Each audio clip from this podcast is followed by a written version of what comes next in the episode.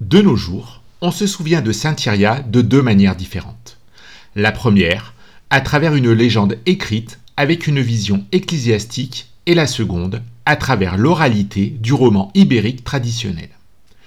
Alors que la version ecclésiastique est surtout, connue pour le compte-rendu d'Almeida Garrett, la version orale est une conscience collective du peuple portugais. Également connue sous le nom de Santa Irene de Tomar, l'histoire suivante est légendaire. Elle n'a pas de données scientifiques, elle repose uniquement sur une mémoire collective perpétuée de génération en génération.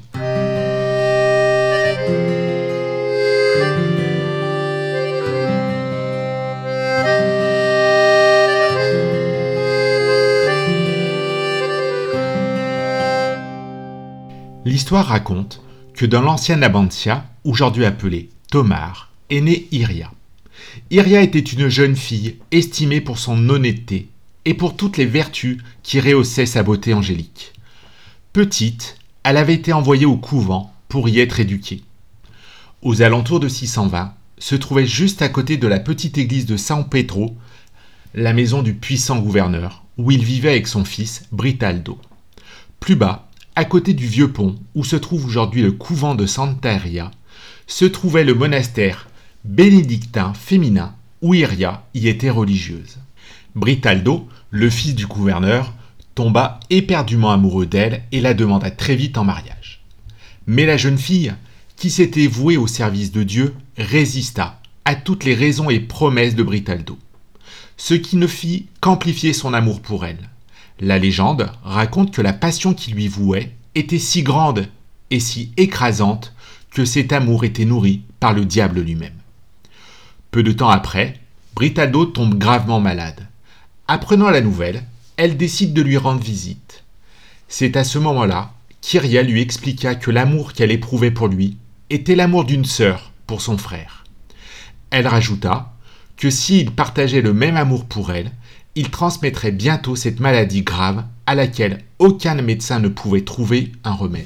Toujours selon la légende, Britaldo aurait dit à Iria que si celle-ci donnait son amour à un autre, lui ou quelqu'un d'autre viendrait lui prendre sa vie.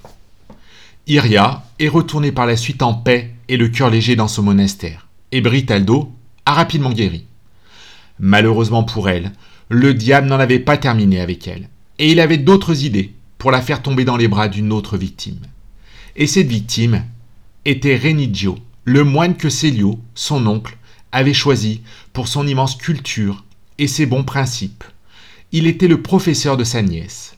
Peu de temps après, Remigio changea de comportement. Et celui-ci est devenu totalement irrespectueux envers la jeune Iria. Il commença à lui faire des avances, toutes plus osées les unes que les autres. Iria décida de signaler le changement de comportement de Renigio et expliqua que ce comportement n'était pas celui d'un homme qui avait décidé de consacrer sa vie à Dieu. Quand celui-ci l'apprit, il rentra dans une colère noire. Se sentant rejeté, Renigio frémit de repentir. Il donna à son élève une potion à base d'herbe.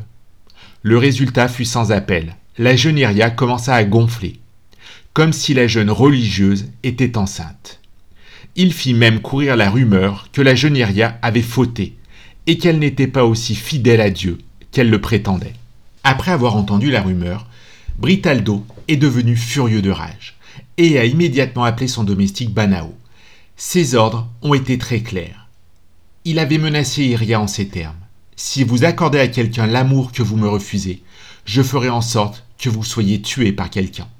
Le domestique s'installa près de la rivière et se rendit très vite compte que la jeune femme quittait le cloître dès l'aube pour prier. L'épée à la main, il l'attaqua. Il lui proposa de la laisser vivre s'il promettait son amour à Britaldo. Malheureusement, la réponse d'Iria ne fut encore une fois pas celle souhaitée. Iria eut à peine le temps de finir sa phrase qu'il la décapita, puis jeta son corps dans la rivière. À Nabantia, tout le monde pensait que la disparition soudaine d'Iria était due à la honte qu'elle ressentait face à sa grossesse. Seul son oncle, l'abbé Célio, était persuadé qu'il était arrivé un malheur à sa nièce. Cette nuit-là, après avoir longuement prié, il se coucha. Sa nuit fut mouvementée et remplie de cauchemars, et le matin au réveil, Célio convoqua les habitants de la ville. Il leur raconta ses rêves et le martyr que sa nièce avait vécu. Pour s'assurer de la vérité, tous les frères du monastère et tous les habitants de la ville et de la région se rendirent à l'endroit où se trouvait, selon son oncle, le corps d'Iria. Lorsqu'ils arrivèrent, les eaux du Tage s'ouvrirent, laissant voir le monument angélique où se trouvait le corps d'Iria. Son innocence ayant été prouvée, ils voulurent l'emmener à Nabanza. Mais tous leurs efforts pour retirer le corps furent vains. Ils se contentèrent de prendre quelques reliques de ses cheveux et de sa tunique. Une fois le monument refermé, l'eau du Tage se mit à couler.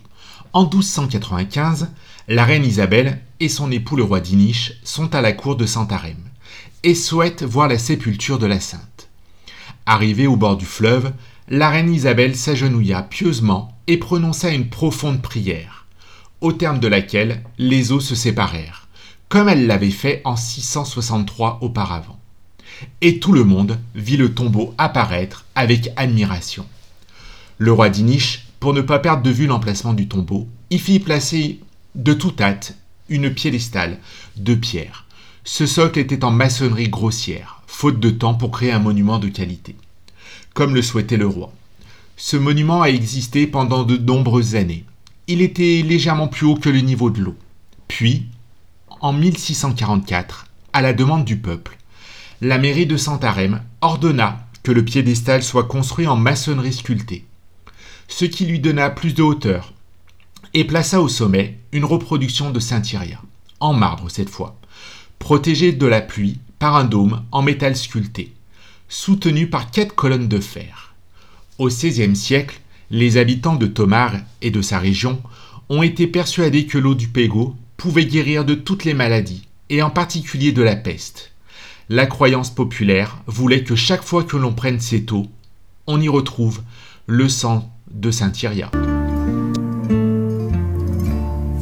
C'est la fin de cet épisode des Histoires du Portugal. J'espère que vous avez apprécié ce voyage à travers l'histoire et la culture fascinante de ce pays. Si vous avez envie de continuer à découvrir le Portugal avec moi et à discuter de ce pays passionnant, rejoignez-moi sur Instagram. Si vous avez aimé cet épisode, n'hésitez pas à le noter sur votre plateforme d'écoute préférée. Merci encore pour votre fidélité et à bientôt pour de nouvelles histoires du Portugal.